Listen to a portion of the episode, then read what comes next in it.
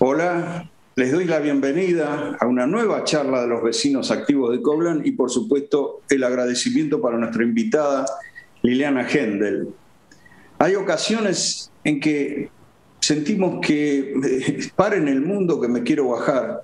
Leyendo entrevistas que le hicieron hace un tiempo a Liliana, aparece un título tomado de su concepto. Este es un momento histórico para las mujeres, bien ajustado a la realidad de una fuerza femenina extraordinaria que está como nunca antes consciente de sus derechos y de sus desafíos. Y de ese momento histórico pasamos casi sin solución de continuidad a este otro llevado por la pandemia, en el cual las mayores víctimas del virus son las mujeres porque la crisis sanitaria las afectó muchísimo más. Pasa tanto porque son muchas más las mujeres que integran el personal de salud, es decir, más expuestas, son más mujeres las que integran, eh, atienden merenderos y comederos. Pasa porque el estrés del encierro deriva en mucha mayor violencia doméstica de la que las mujeres son principales víctimas. Acaban de denunciar que el confinamiento aumentó la violencia contra niñas y adolescentes. Y pasa por el dato dramático de que en los trabajos precarios, en aquellos de los que millones dependen para su sustento diario, son más las mujeres que perdieron sus medios de vida por, por las medidas de restricción. Entonces, entre el momento histórico, que no dejó de serlo, por cierto, y un mundo que vive una crisis global que no sabemos cuántos cambios va a provocar en la pospandemia, si es que hay una pospandemia, Liliana nos propone hoy hablar de mujeres y disidencias, la ilusión de la igualdad. Liliana es suficientemente conocida como para no necesitar presentación, pero discretamente les recuerdo que es periodista y psicóloga, una gran referente del feminismo, autora del libro Las mentiras del patriarcado y actualmente es titular de la Secretaría de las Mujeres, Políticas de Género y Diversidades del enorme municipio de La Matanza. Como siempre la reunión, ustedes, los que han asistido a otras, saben que hay una primera parte en la que expondrá la invitada y luego procederemos a las preguntas que ustedes quieran hacerle. Antes de ceder la palabra a Liliana, les anuncio que nuestra próxima charla va a ser sobre este particular momento de la pandemia y las vacunas y estará a cargo el próximo 28 de junio del sanitarista histórico referente peronista Jorge Rashid. Ahora sí, te escuchamos, Liliana. Muchísimas gracias, Jorge. Un placer. Te lo dije cuando te pusiste en contacto. Un placer volver a charlar con vos y un placer compartir con ustedes estas, estas ideas y estas experiencias. Eh, no se pierdan la de, la de, la del mes que viene, que yo no soy vecina de Coglan, pero me voy a quedar a escuchar a Jorge Rashid porque eh, es importantísimo entender y escuchar el concepto de lo político cuando hablamos de lo sanitario. Y también en ese sentido es fundamental hablar de los conceptos políticos cuando hablamos de los feminismos. Durante mucho tiempo se pensó que eh, las cuestiones de las mujeres tenían que ver con el ámbito cerrado y privado de lo familiar, de que aquella cosa donde nos decían, me lo dijeron a mí, se lo dijeron a mi mamá, también se lo dijeron a mi abuelita, que no hay lugar más seguro para las mujeres que es la propia casa. Por eso es que no nos dejaban salir y en muchos lugares del mundo sigue siendo así, no las dejan salir. Sin embargo, lo que hoy llamamos la violencia machista claramente sucede al interior de eso que debería ser el espacio más seguro para nosotras y sin embargo las historias reales, las estadísticas reales y las experiencias nos muestran que no hay lugar más inseguro para una mujer, para alguien disidente sexual o para una niña, niño que el ámbito de la propia casa.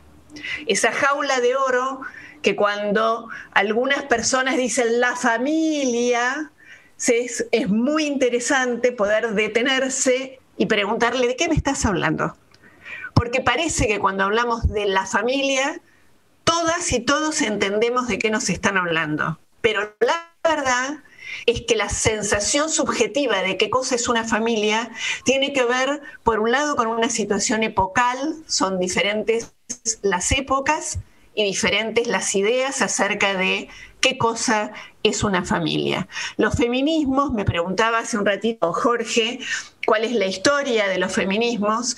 Los feminismos para algunos libros, incluso para el mío, así que voy a hacer un reconocimiento público de un error cometido. Miren, tengo que hablar con Paidós para reeditarlo. Los ubicamos en la Revolución Francesa, en 1789, y en Olympe de Gouges, una francesa que, como ustedes saben, en aquel momento se discutía acerca de los derechos de los ciudadanos y ella dijo, si discutimos los derechos de, los ciudadanos, podemos discutir los derechos de las ciudadanas, dado que, como ustedes saben, mujeres tuvieron una muy activa participación en la Revolución Francesa. El resultado del coraje de la pobre Olympe de Gouges fue guillotina.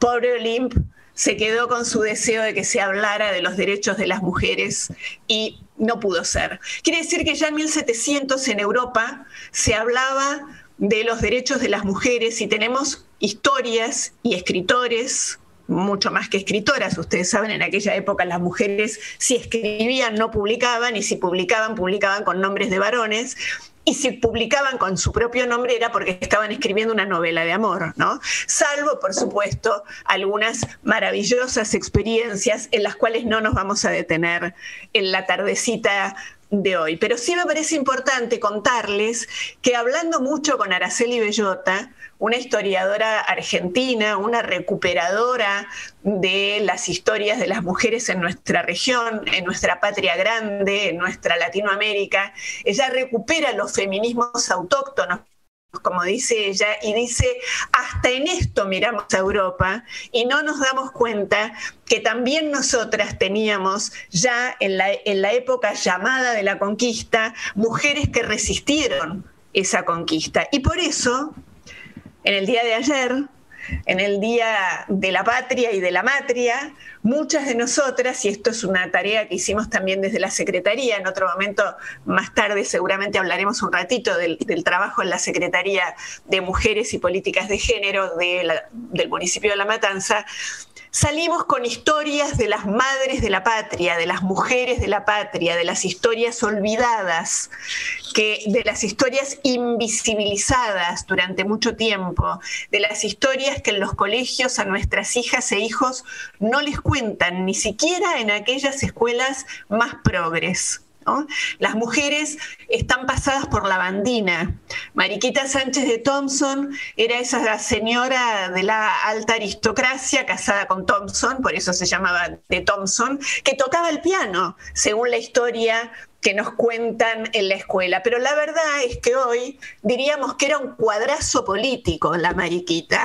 La Mariquita Sánchez de Thompson era una militante con una cabeza de estratega que participaba activamente y que disimulaba reuniones donde se tocaba el piano y en realidad lo que se hacía era rosca política esa misma que hacen hoy muchas personas que trabajan en el, en el corazón de la política partidaria. Entonces, ubiquemos esta estructura de tanto tiempo en todo el mundo. Quiero contarles que también en los países árabes hay feminismos esto es muy interesante porque países donde el patriarcado y el machismo es tan fuerte y en muchos países tan sanguinario, hay, sin embargo, resistencias feministas sumamente interesantes. El feminismo no es uno, los feminismos son muchísimos. Y todas abrevamos con una agenda común que, por ejemplo, en la Argentina hasta hace muy poco tiempo era la dura, durísima pelea para conseguir la legalización del aborto seguro, legal y gratuito. Y ahí los feminismos populares, los feminismos académicos, los feminismos político-partidarios, los feminismos afro, los feminismos lesbianos, como les gusta llamarse a ellas, abrevábamos en, una, en un objetivo común y hacia allí nos, nos encaminamos y la peleamos y la discutimos y tuvimos que darnos muchas estrategias de la política real para poder lidiar en un territorio de una política claramente masculinizada.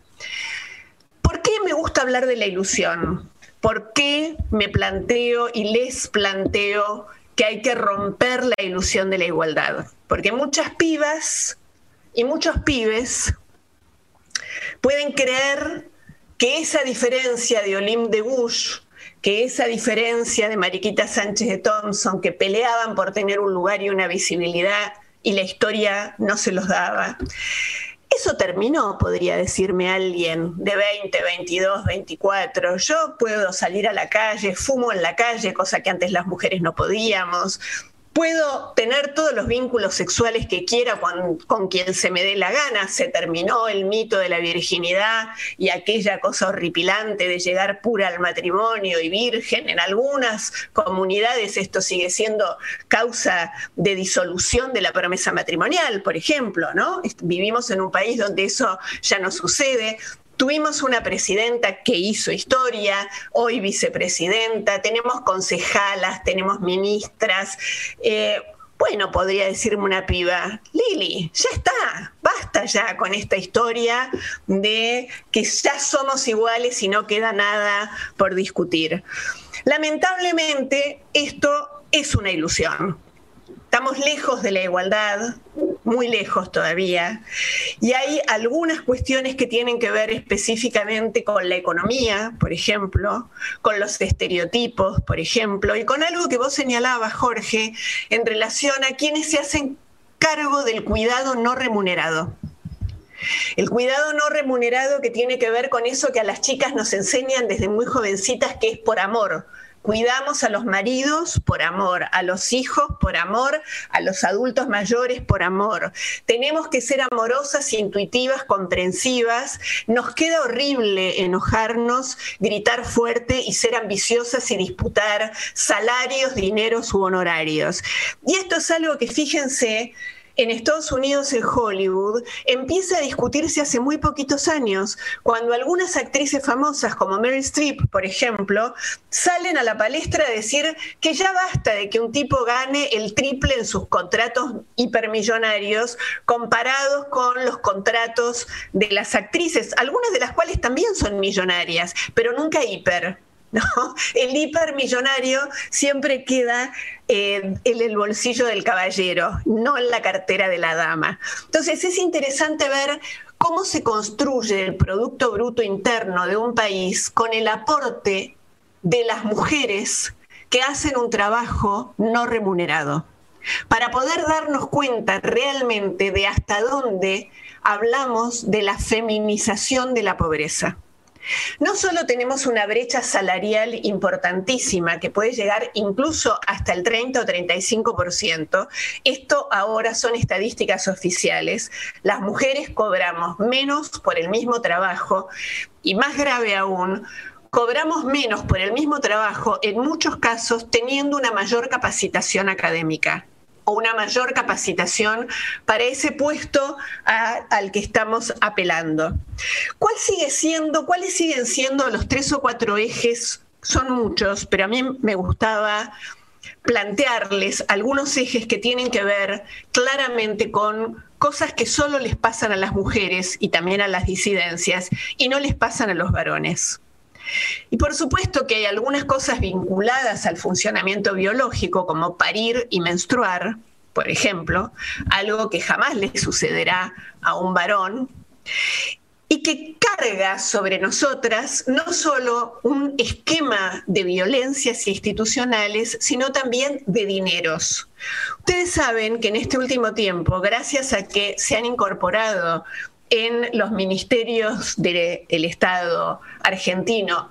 Muchas mujeres muy formadas en perspectiva de género, con militancia feminista, y muy formadas en sus diferentes especialidades. Por ejemplo, Mercedes Alessandro en economía, Vilma Ibarra en la jefatura de gabinete como en el área legal y técnica, bueno, Dora Barrancos, que la mencionabas hace un ratito, es asesora del presidente. Es decir, de pronto, en diferentes áreas que hasta ahora eran privativas de lo masculino, y si ustedes se detienen a mirar las fotos de los diarios del domingo, sobre todo de los medios hegemónicos, van a ver que las fotos donde se discute el poder siguen siendo fotos de varones.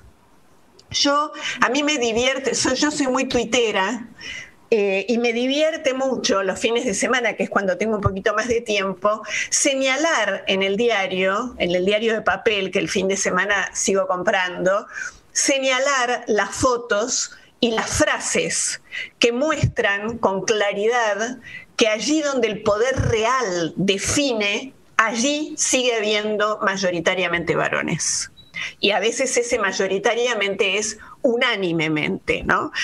Sigo hace mucho tiempo el correo de lectores de perfil del domingo, por ejemplo. Y Perfil del Domingo tiene una unanimidad de correo de lectores de varones antigobierno, además, ¿no? profundamente antigobierno. Es interesante porque en aquellos medios que se dicen autónomos independientes y qué sé yo, hay que buscar en, eso, en esas viñetas que pasan desapercibidas, porque a lo mejor no es un título grandilocuente, pero es un mensaje editorial también, porque caramba, quien decide cuál es el correo que se publica es alguien que está en el diario, ¿verdad? Eh, el producto real de los patrimonial, suele decir esto Diana Mafía, una gran amiga feminista también, eh, con una gran trayectoria, es que los bienes reales en el mundo pertenecen en un 2% solo a la titularidad de las mujeres. La violencia institucional de lo obstétrico está a la orden del día. Las mujeres en los hospitales le siguen diciendo, bien que te gustaba cuando te la ponían, deja de gritar ahora. Eso que se viene escuchando desde hace mucho tiempo y que una podría pensar que ya se terminó. Sin embargo, esto no es así, nada tiene que ver con la pandemia. Esto, cuando hablamos de la violencia institucional, en este caso, no me estoy refiriendo a ninguna situación que tenga que ver con la pandemia. Una cosa muy interesante que está sucediendo en nuestra región y en otros lugares del planeta es que se está empezando a trabajar con aquello que denominamos gestión menstrual. El tema de la gestión menstrual tiene que ver con poner blanco sobre negro cuánto le cuesta a una mujer ser mujer. Las mujeres menstruamos todos los meses. En las familias muchas veces suele haber más de una mujer. Y el periodo de la menstruación es un periodo de muchos años de la vida. Una piba puede empezar a menstruar a los 10, 11 años y seguir menstruando hasta los 50 y pico. Esto implica un gasto en dinero, un gasto económico para los productos de gestión menstrual. ¿Alguna vez alguno de ustedes pensó cómo es la vida de una mujer que vive en la calle cuando menstrua? ¿Alguna vez alguien se planteó una mujer que vive de una AUH, por ejemplo? O de un plan, ¿cuánto dinero tiene que invertir para comprarse una toallita o un tampón? Sin embargo, esto ha sido invisibilizado para la economía porque se naturaliza absolutamente todo aquello que tiene que ver con la especificidad de esto que es biológicamente ser una mujer. Entonces, poder pensar en los productos de gestión menstrual en términos de derechos humanos y en términos de lo que significa ir hacia la igualdad real y hacia, la equidad real es un, avance importantísimo que se está dando en este momento en la República Argentina. En Escocia, por ejemplo, hace muy poquito eh, se decidió que todos los productos de gestión menstrual sean gratis. Y uno de, las, de los conceptos de los que hablaba quien está al frente es una mujer, del gobierno eh, es justamente hablar de la pobreza menstrual. ¿Cuánto más pobre es una mujer que tiene que destinar el 50% del dinero que percibe a su propia higiene? ¿Cuántas chicas dejaron de ir a la escuela porque no tenían dinero para comprarse una toallita? ¿Cuántas mujeres dejan de ir a trabajar porque están menstruando y no tienen ninguna posibilidad de comprarse ninguna de las cuestiones que el mercado ofrece, que además están grabadas por el IVA. Además tienen una situación impositiva de sobrecarga. Entonces, en algunos países lo que se ha avanzado es no, se, no es totalmente gratuito, pero se los libera de los impuestos, por ejemplo. Esto muestra que esa igualdad, esa igualdad de la que pensábamos, tiene fisuras muy invisibles de las cuales se habla poco todavía. Cuando hablamos del tema de la importancia de haber conseguido la ley del aborto seguro, legal y gratuito gracias al trabajo militante de los feminismos, de las disidencias y de muchos varones que acompañaron este camino militante. Tenemos que pensar que la implementación de la ley recién conseguida en un mundo conservador no es una cosa tan sencilla. Sobre las mujeres sigue, sobre todo sobre las mujeres pobres, sigue recayendo en los hospitales públicos todo ese mundo de objetores y objetoras de conciencia que existían antes de la ley. No desaparecieron porque la ley se sancionó. No es que dijimos, wow, listo, tenemos ley, desaparecieron los objetores de conciencia. Se supone que hay una igualdad en relación a lo que tiene que ver con la crianza, con el parir. Sin embargo, esto claramente no es así. Las situaciones de embarazo, parto, y necesidad de aborto caen únicamente sobre la vida de las mujeres. Los varones pueden eximirse de esta situación con total y absoluta serenidad. Y a la hora de los divorcios, queridas y queridos amigos, el índice de señores que no pagan la cuota de alimentos es altísima. Altísima. Y los datos que tenemos de señores de clase media y de clase medio, media alta que ponen a último momento sus bienes a nombres de otra persona para no tener que dividir el patrimonio matrimonial sigue siendo altísimo. ¿Queremos hablar de igualdad? Queremos hablar de igualdad en un mundo donde la crianza de los hijos sigue cayendo mayoritariamente en cabeza y responsabilidad y tarea de las mujeres de la familia, muchas veces de las hermanas mayores en las familias que tienen dificultades importantes en relación a lo económico. Por lo tanto, de lo que estamos hablando es de un sistema judicial que garantiza todo aquello que tiene que ver con la desigualdad. El acceso a la justicia es una ilusión para las mujeres y sigue siendo una ilusión para las disidencias. Podemos evaluar, por un lado, que las mujeres llegamos más a viejas y hay más viudas que viudos. ¿Cuál es la garantía de una vejez medianamente saludable para una población que vive cada vez más? Para una mujer que no ha tenido acceso a un trabajo formal y que ha dedicado 20 años en promedio de su vida para la crianza y la gestión de la unidad doméstica que es la vida familiar. La vida familiar es una unidad de producción. De la vida familiar surge, entran alimentos crudos y salen alimentos cocinados. Entra ropa sucia y sale ropa limpia. Entra ropa arrugada y sale ropa planchada.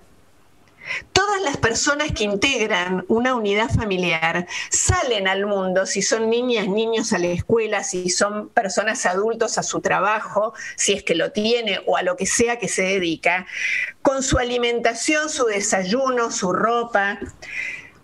Esto que llaman amor, esto que nos enseñaron que es amor, es trabajo no remunerado, dice un eslogan precioso de los feminismos actuales. E incluso cuando se trata de clases medias, y fíjense qué interesante esto, a ningún señor gerente de una empresa nadie le va a reprochar que no sea él quien físicamente lleve de, un lugar, de una oficina a la otra este, papeles para sellar. En cambio, una mujer que gestiona la unidad doméstica, pero que tiene contratada a otra mujer que hace los trabajos de la casa por un salario de verdad, un salario deplorable,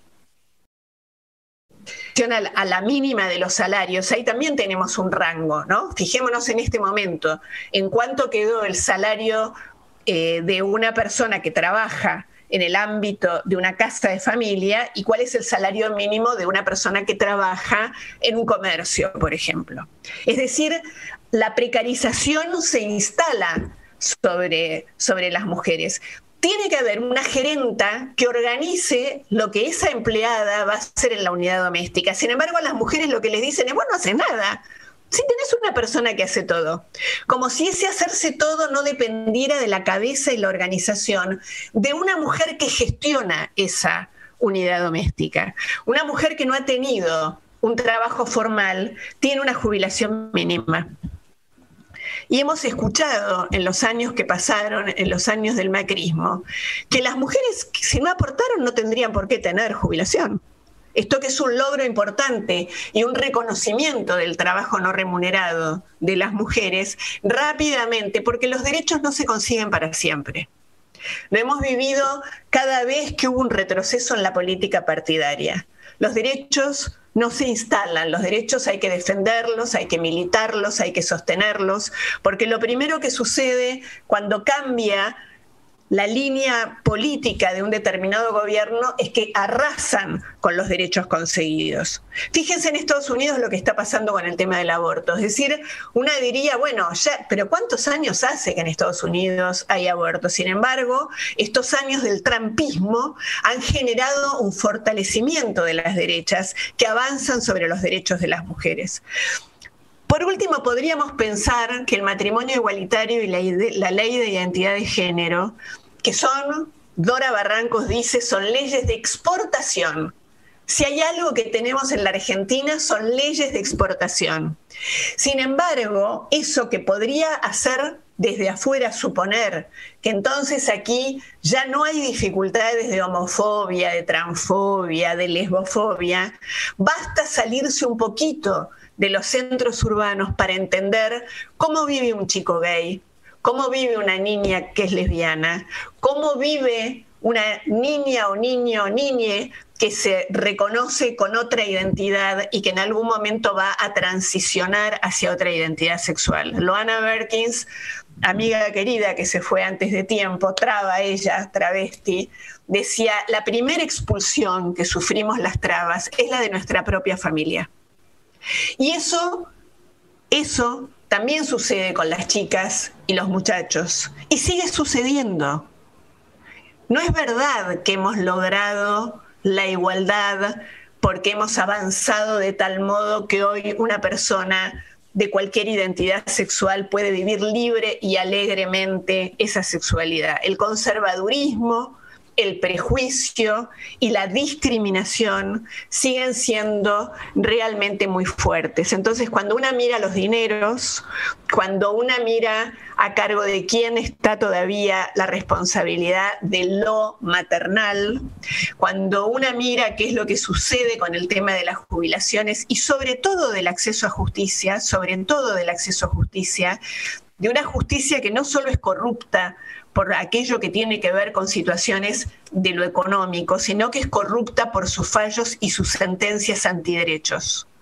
Y esto me parece que recién ahora, en esta sacudida fuerte en relación a, todo lo que tiene que ver con el sistema judicial tan denigrado y tan desprestigiado, empieza a tener mucho más valor la palabra de las mujeres y de los feminismos que hace ya muchos años que venimos denunciando la corrupción de la justicia en sus fallos y en sus sentencias. Decía Jorge que en algún momento, yo dije en alguna entrevista que este es un momento histórico por lo que implica la fuerza del movimiento de las mujeres.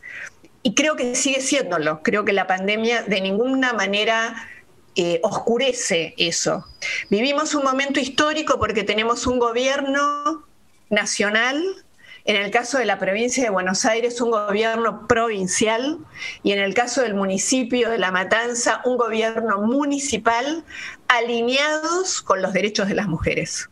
La creación del Ministerio a nivel nacional, la creación del ministerio a nivel provincial, la creación de la secretaría en los diferentes municipios, en mi caso en La Matanza, pero este es un fenómeno que empieza a aparecer cada vez más fuerte.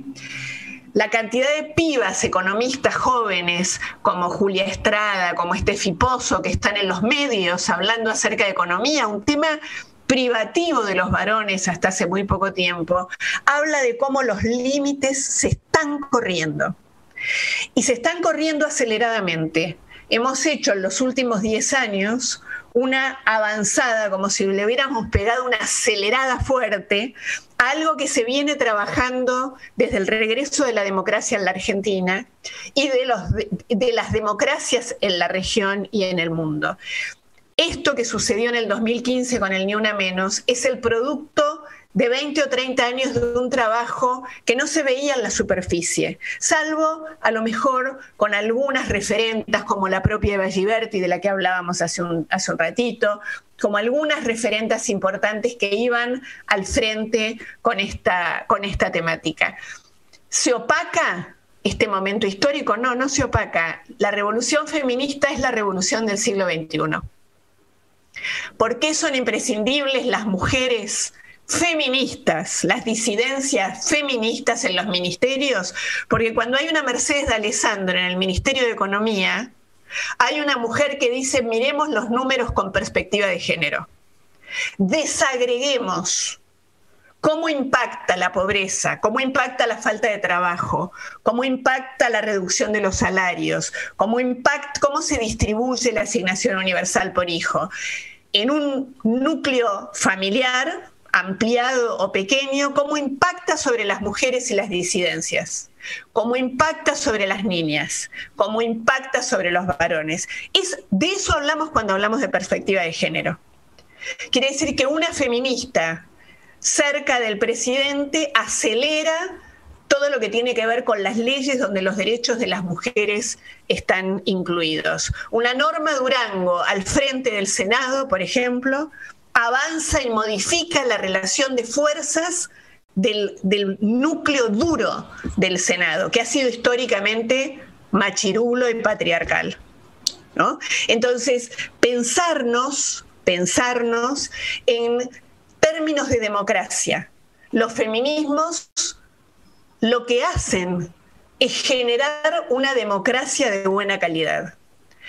Porque mientras las mujeres y las disidencias tengamos una ciudadanía de baja calidad porque no tenemos acceso a derechos cuando lo comparamos con la media estadística de los varones, la democracia termina en votar cada cuatro años, pero no es una democracia de buena calidad.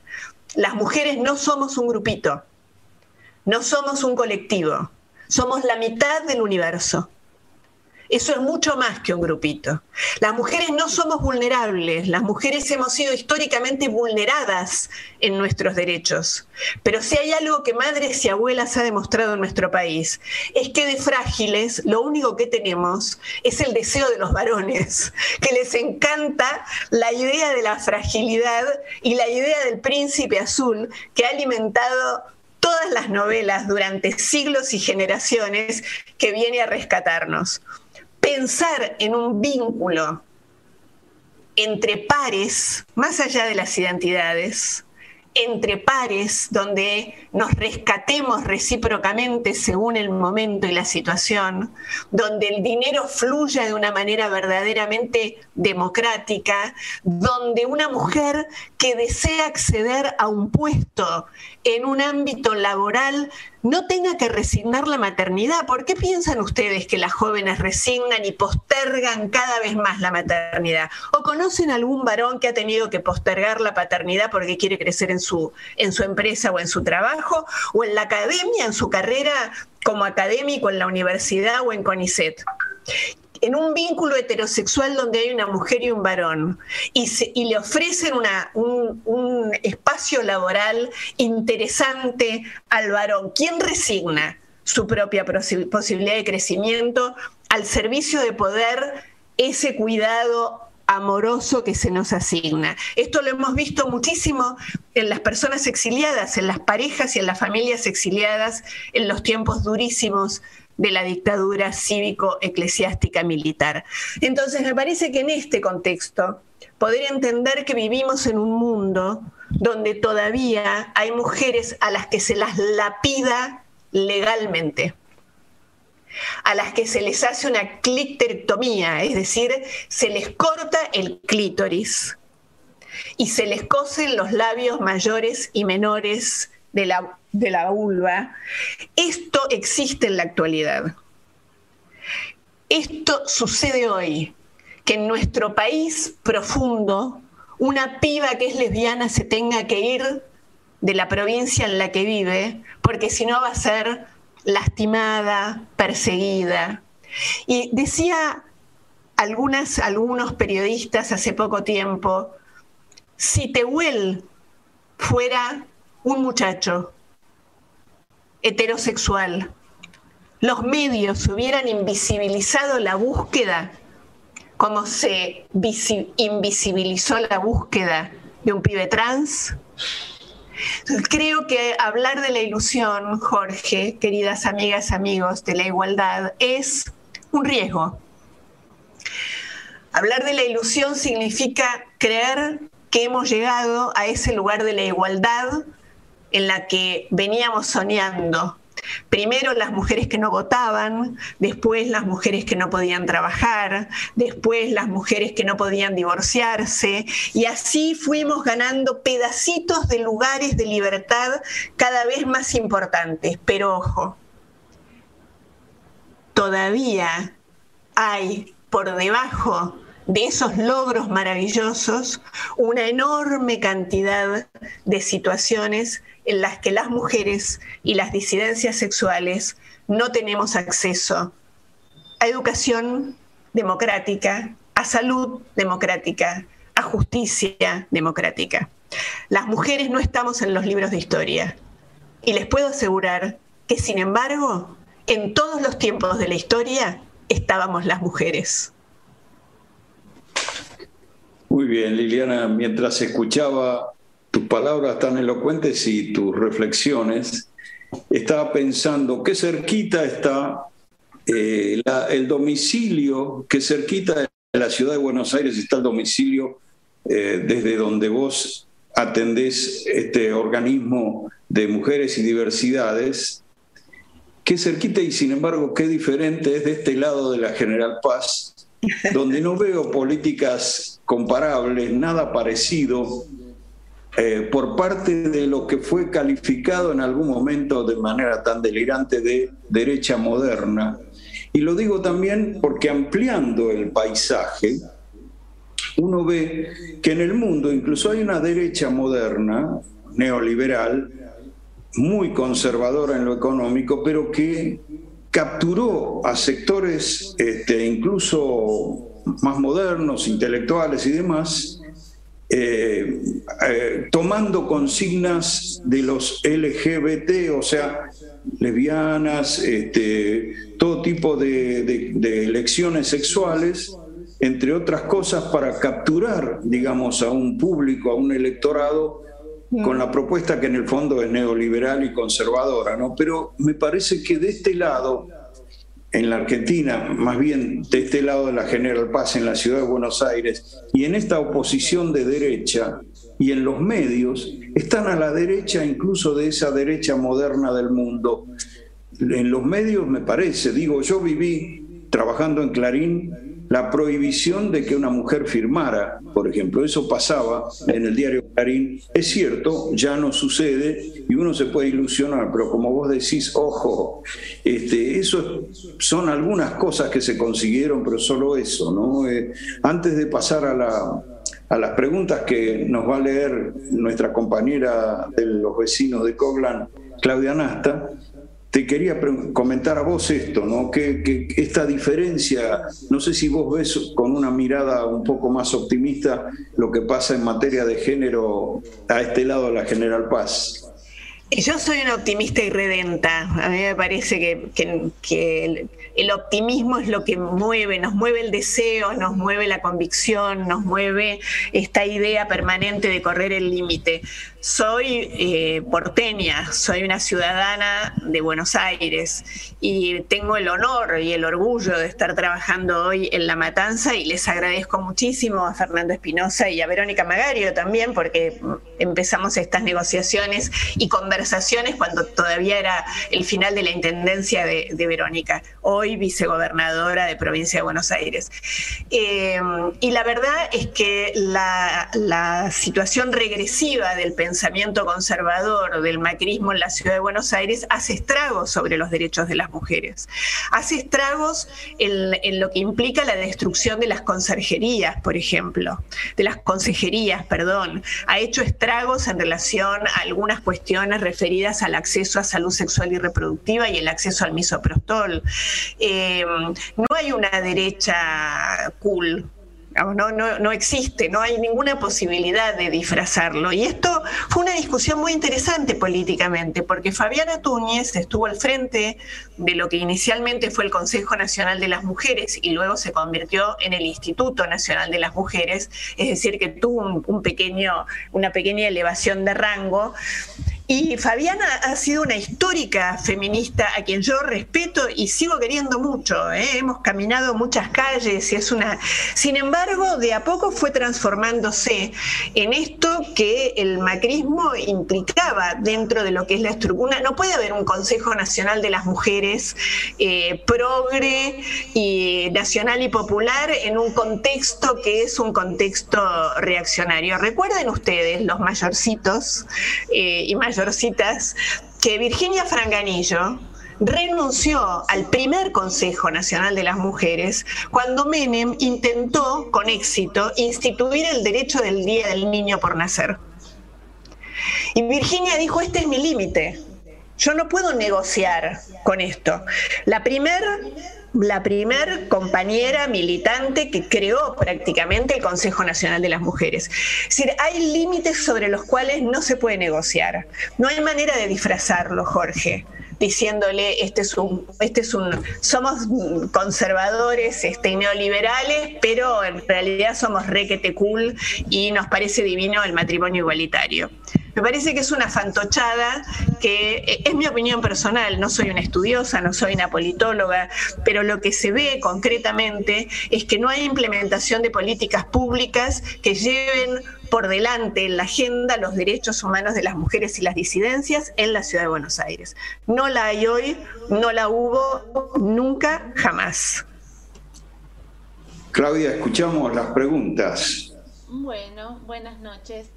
Eh, a ver, Beatriz Urace quiere saber cómo encontraste el tema de las mujeres y los feminismos en el partido de La Matanza. ¿Con qué cuadro de situación te eh, encontraste?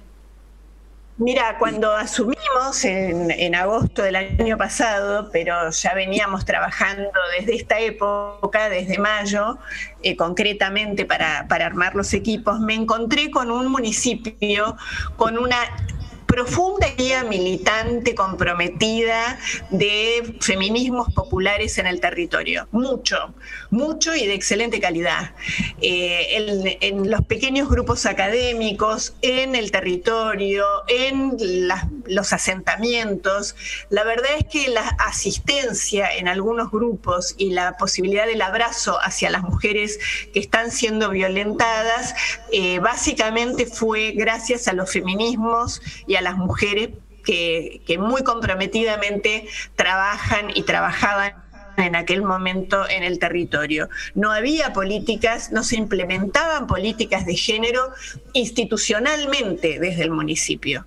Y eh, le comentaba antes a, Jorge y a las compañeras este, organizadoras que Matanza se caracteriza además por tener una presencia muy fuerte de la Iglesia Católica Apostólica Romana y de las iglesias evangélicas. Piensen ustedes que la Secretaría de Culto se crea en el municipio de La Matanza antes que la Secretaría de Mujeres Políticas de Género y Diversidad. Es decir, es una definición en, relación a las prioridades. Sin embargo, sin embargo, eh, es muy fuerte y era muy, ahora es institucional, pero era muy fuerte la, la red de profesionales por el derecho a decidir, que hacían con un fuerte compromiso que haya misoprostol, que las mujeres puedan acceder a abortos, que acompañaban las socorristas a las pibas y a las mujeres. Es decir, que si bien institucionalmente había un ámbito religioso en contra de estos derechos muy fuerte, por otro lado, en la base, en el territorio, en los barrios, había compañeras, compañeros trabajando muy fuertemente con estos temas. Esto hizo, perdón Jorge, antes de la siguiente pregunta, esto hizo que cuando asumimos no tuviéramos, tuvimos por supuesto focos resistenciales importantes, ¿no? He sido amenazada con scratches al principio, hubo una situación de fuerte resistencia, pero en líneas generales la verdad es que hemos sido muy bien recibidas y que la secretaría que armamos es una secretaría feminista, no es una secretaría que tiene una conductora feminista, pero el resto no. Es una secretaría feminista que en todas las direcciones lleva adelante e implementa políticas de género desde los feminismos. Bien. Claudia, te... Eh, sí, Jorge. Eh, Hernán Galar te pregunta, eh, ¿por qué consideras que el caso Tehuel no, tiene una alta repercusión en los medios y en qué se debería trabajar para que esto cambie?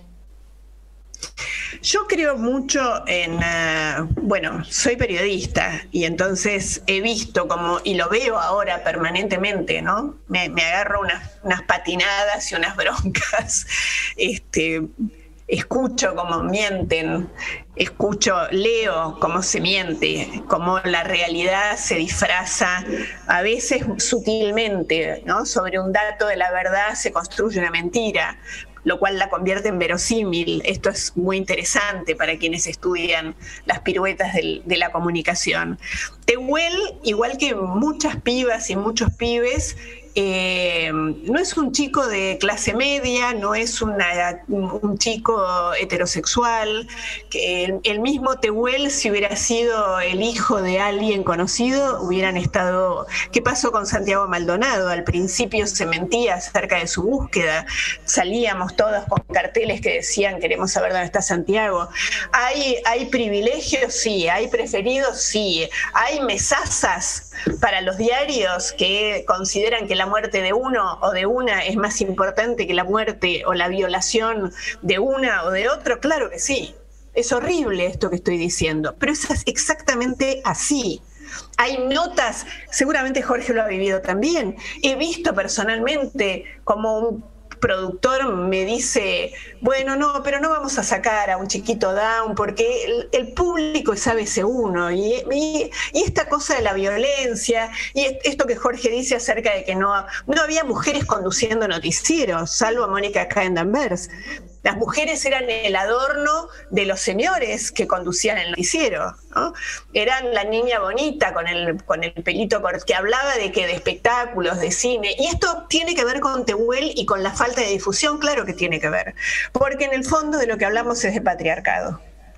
En, en, el fondo hablamos de vidas que valen más que otras vidas o que valen menos que otras vidas. Entonces imagínense ustedes, si la vida de las mujeres vale menos, la vida de un chico trans, de una chica trans, vale menos todavía para los medios hegemónicos. Y la pregunta, la segunda parte de la pregunta es qué creo que hay que hacer. Creo que hay que, eh, creo que detrás de la libertad de expresión se esconde una furiosa resistencia conservadora que no es libertad de expresión salir a decir cualquier cosa porque yo tengo la libertad de expresión. ¿no? Creo que debe haber regulaciones, creo que respeto absolutamente la libertad y el derecho eh, de cada quien a, expresarse, pero me parece que hay algunos límites. El crecimiento del nazismo en Europa es altamente preocupante. El huevo de la serpiente hay que tenerlo muy claro porque las historias recientes nos hablan de eso. No, no debería suceder que eh, se escondan algunos temas y no debería suceder que se mienta impunemente.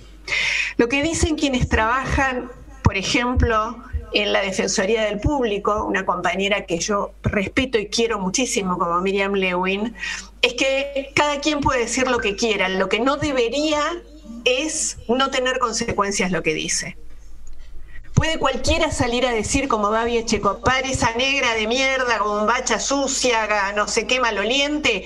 Bueno, digamos que tal vez él podría seguir diciéndolo, pero alguien debería decirle, a ver, vení, vení, vení, a ver, eh, ¿qué, es lo que estás diciendo? Una cosa ofensiva, discriminadora, este, horrible.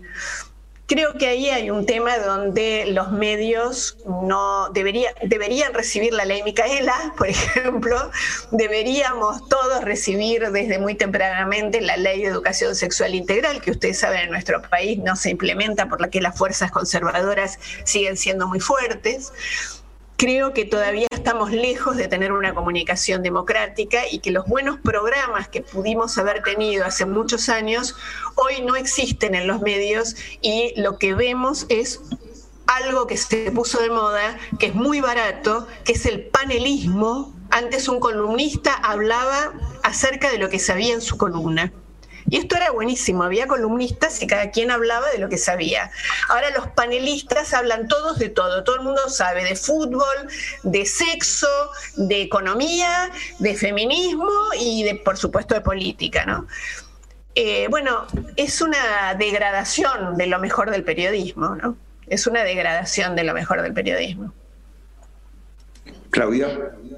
Em, Jorge Sierkovich, con respecto a la cuota alimentaria, te pregunta si no sería conveniente que sea con un índice eh, de actualización predeterminado y mediante débito automático.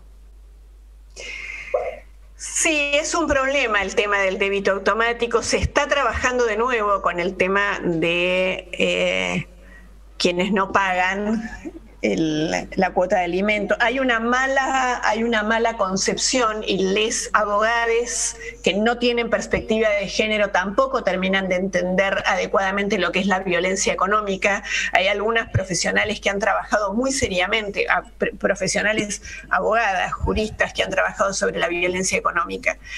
Eh, Creo que, los daños económicos, los daños de la violencia física, incluso los daños de la violación a los propios hijos, el incesto, las violaciones en el abuso sexual en las infancias, con dolor digo, gozan de la más absoluta impunidad. Me consta, además, porque como periodista he acompañado durante muchos años a mujeres y niñas y niños eh, que están siendo victimizados.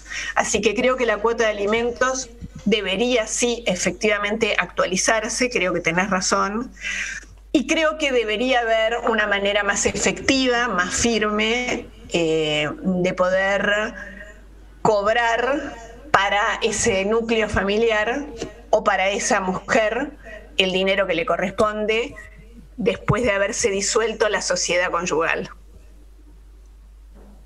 Claudia. Marcelo Stenberg dice que cuanto más avanza la lucha por los derechos de las mujeres, mayor es la reacción de la violencia femicida. Y entonces pregunta, ¿cómo combatimos esas reacciones con un poder judicial y policial eh, colonizado por el machismo?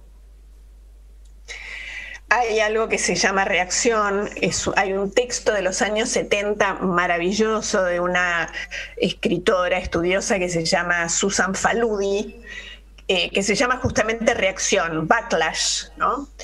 y, describe este fenómeno justamente de a mayor, de hecho a las mujeres, los momentos de más riesgo de las mujeres y de las disidencias son cuando expresan explícitamente que se quieren separar, que se van a ir, que se quieren separar, empiezan a mostrar algún, alguna, algún aire de insubordinación frente a situaciones que por muchos motivos eh, generaban mayor subordinación. Este es un desafío importante que no tiene una única respuesta. ¿Cómo hacemos para sostener la libertad sabiendo que la reacción a esa libertad va a ser más cruel y más violenta? En primer lugar, yo personalmente creo que tenemos un problema importantísimo, que es que no solo el sistema judicial está colonizado, como vos muy bien decís, por el machismo y el patriarcado, sino los satélites del sistema judicial las defensorías de las infancias, la CENAF, los servicios locales, los servicios zonales, el sistema judicial, si una denuncia de una mujer fuera tomada en el sistema policial seriamente, de la manera correcta, si en el momento se tomaran las medidas que corresponden y que la propia ley indica, no estoy diciendo que se haga nada por fuera de la ley, si se implementaran las, tobilleras duales en vez del botón antipánico que se demostró que no sirve para nada, si la expulsión del hogar o las cautelares fueran efectivas, si las perimetrales en vez de ser a unos metros de la casa fuera a kilómetros de la casa, por ejemplo, seguramente estaríamos preservando esa libertad con medidas de acción que contrarresten el riesgo de que la violencia sea mayor. Nada de eso sucede la policía no se toman las denuncias, las medidas no salen en tiempo y forma, a la mujer no le creen, porque, che, estás exagerando un poco, bueno, volvé, porque ya se le va, ¿qué vas a hacer? Te vas a separar y el tipo paga las cuentas, tenés tres pibes, ¿a dónde vas a ir con tres pibes? Esto es lo que dice la propia policía cuando una mujer va a hacer una denuncia. Entonces, me parece que la tarea, fíjense, hablando de la ilusión de la igualdad, que durante los últimos 20 años, a medida que el tema empezó a tomar mayor relevancia, la mirada de las campañas siempre ha caído en la cabeza de las propias mujeres. Les decimos a las mujeres que denuncian, les decimos a las mujeres que pidan ayuda, les decimos a las Ahora, los tipos para que no peguen, no fajen, no maten, no violen, nadie les ha dicho nada hasta ahora. Recién ahora se empieza a hablar de las masculinidades. Es muy interesante esto, ¿no? Porque todas tenemos una amiga, una vecina, una parienta que en algún momento fue, violentada, pero parece que nadie tiene un amigo violento. Es muy interesante este fenómeno social, hablando de otra ilusión de la igualdad, ¿no? Sí, es verdad. perdón que te indique a cada rato eh, que vos hagas la pregunta, no me esperes, no, me parece incómodo pedirte, Claudia, que vos tomate tu, tu, tarea. Está bien, gracias, Jorge. Eh, Noemí nos pregunta, eh, ¿cómo se debe trabajar con los objetores de conciencia que hacen de obstáculo para la eh, aplicación de la ley? la implementación de la ley, Noemí, es un desafío como siempre, ¿no? La implementación de, las leyes que hablan de derechos y que son revulsivas en relación a la, a la inercia y a la media estadística y al conservadurismo, eh, la implementación de la ley es un desafío. Y es un desafío del cual hablan grandes juristas que han trabajado mucho para conseguir esta ley dentro de la campaña por el aborto seguro, legal y gratuito, como Pila Minjersky, como Nina Brugo, por nombrar, como Dora Barrancos, por nombrar solo algunas mujeres que vienen señalando la dificultad de la implementación de la ley. Puedo contarles mi propia experiencia en Matanza. Nosotras tenemos de verdad, después de nueve meses, un equipo que ha logrado vencer las resistencias y poner como eje la tarea y la agenda. Y esto, diría Pillon Rivière, sin ninguna duda, la tarea eh, vence la resistencia a la tarea y vence las diferencias que puede haber en un grupo tan heterogéneo y con tantas situaciones diversas como es una secretaría o un ministerio.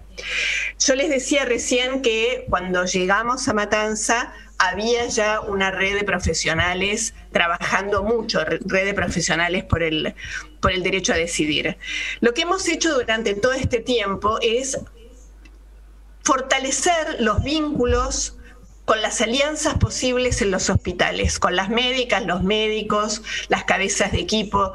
Quiero decirles que no es un dato menor que Provincia de Buenos Aires sea una aliada en ese sentido en esta problemática, es decir, la cabeza de los hospitales que son provinciales es Provincia de Buenos Aires, que es una aliada.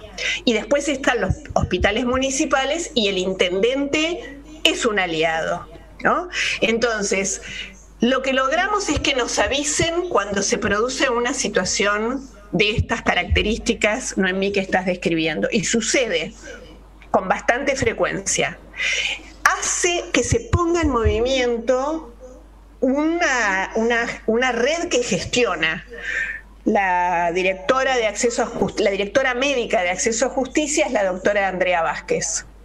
Y la doctora Andrea Vázquez se pone en acción, se pone en acción eh, la Dirección de Promoción de Derechos, se pone en acción la directora Florencia Piermarini, que trabaja como, como abogada, nos acercamos para hablar con la familia, tenemos la ley en la mano, hablamos con la defensora de las infancias, nos movemos como secretaría.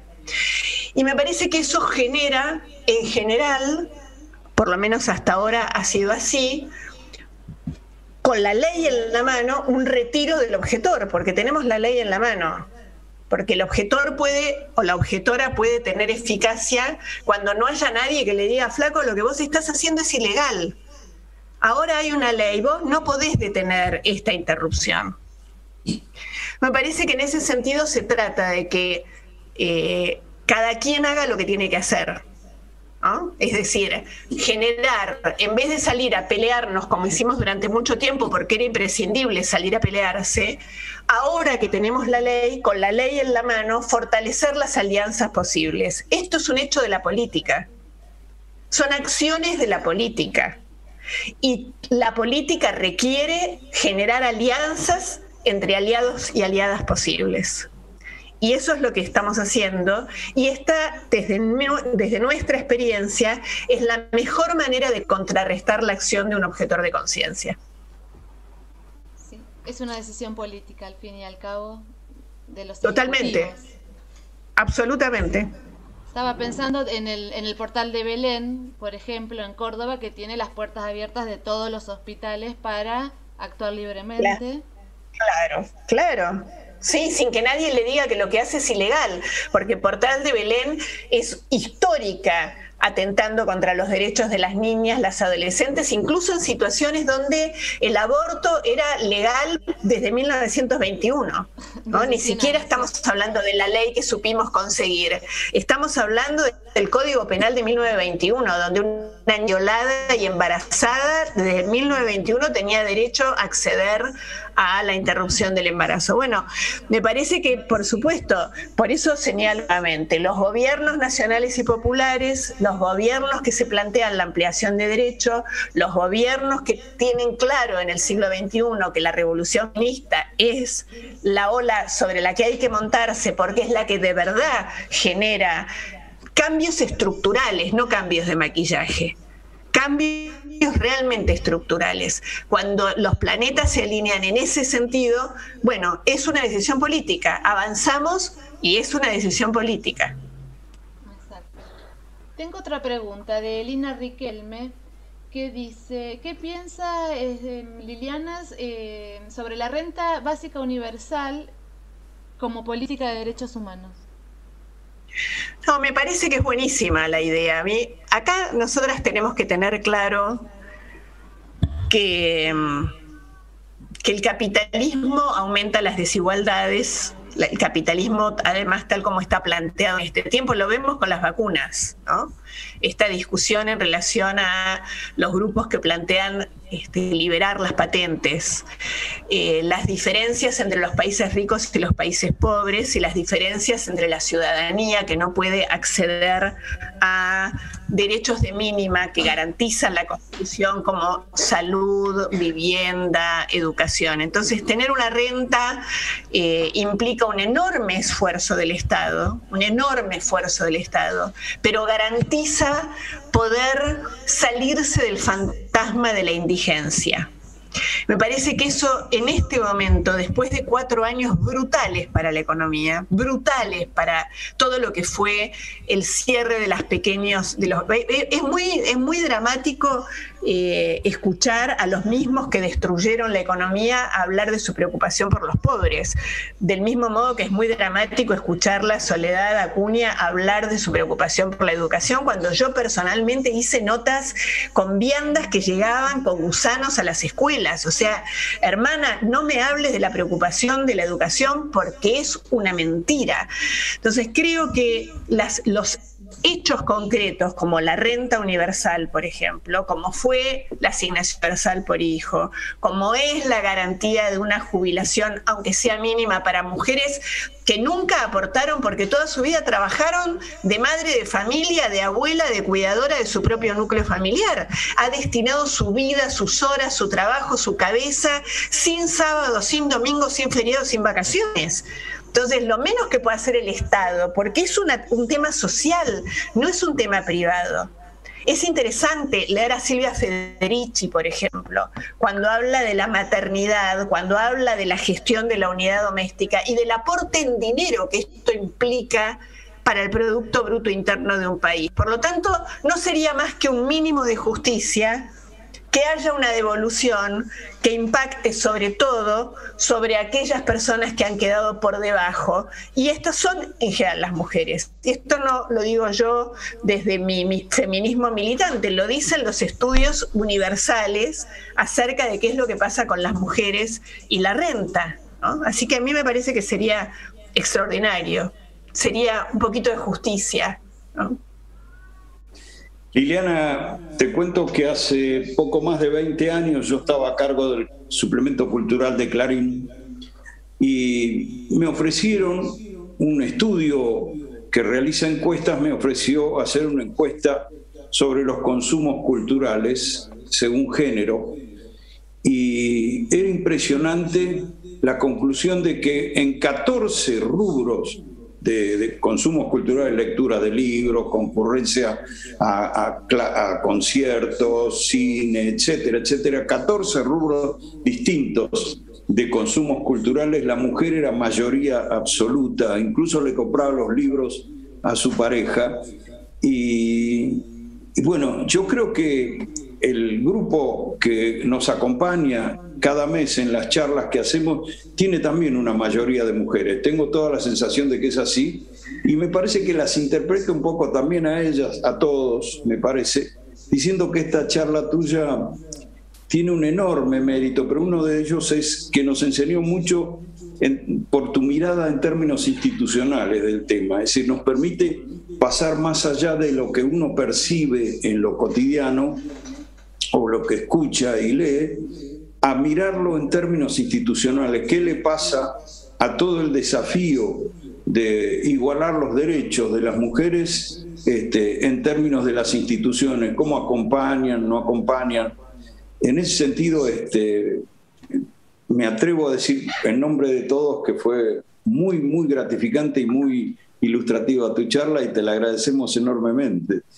¿Mm? No, gracias a ustedes, gracias a ustedes. Ustedes saben, yo soy una mujer muy afortunada, que permanentemente agradezco la posibilidad que tengo de disponer de un techo, de comida, de una, de una vida en ese sentido de privilegio, ¿no? No, no, no porque sea una millonaria, sino porque tengo a todo aquello que necesito. Quienes tenemos la posibilidad, además de ser doblemente afortunada, porque trabajo de lo que me gusta y ustedes saben, en este mundo tan brutal en el que vivimos, donde poder sobrevivir es algo tan complejo, son muy pocas las personas que pueden hacer lo que les gusta y cobrar por eso que están haciendo.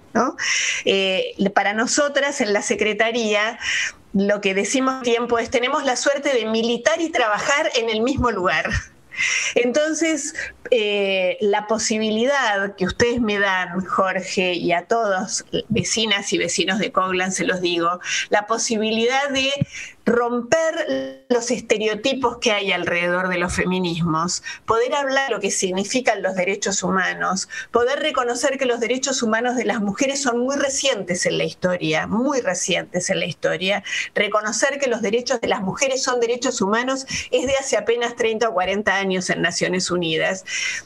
Cosas que hoy nos parecen tan absolutamente eh, absurdas como que una mujer no pueda votar, no hace tanto que sucedía para los tiempos de la historia. Entonces, una invitación como esta, donde podemos hablar de este tema, que es un tema que a mí me apasiona, y podemos llevar, abrir las discusiones en todo caso acerca de derechos y privilegios, la agradecida soy yo, no les quepa ninguna duda.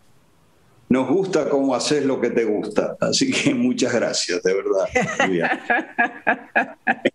y a todos les decimos también a vos, Liliana, que les recordamos que el 28 de junio va a ser nuestra próxima charla, los vecinos activos de Coblan, va a estar a cargo de Jorge Rashid, el sanitarista, el gran militante peronista, hablando de la problemática de las vacunas, cómo sigue, confiamos que, que, vaya mejorando todo eso y cómo sigue el tema de la pandemia entre nosotros. Así que los invitamos a todos a acompañarnos en esa ocasión también. Un beso Liliana y un abrazo para todos. ¿eh?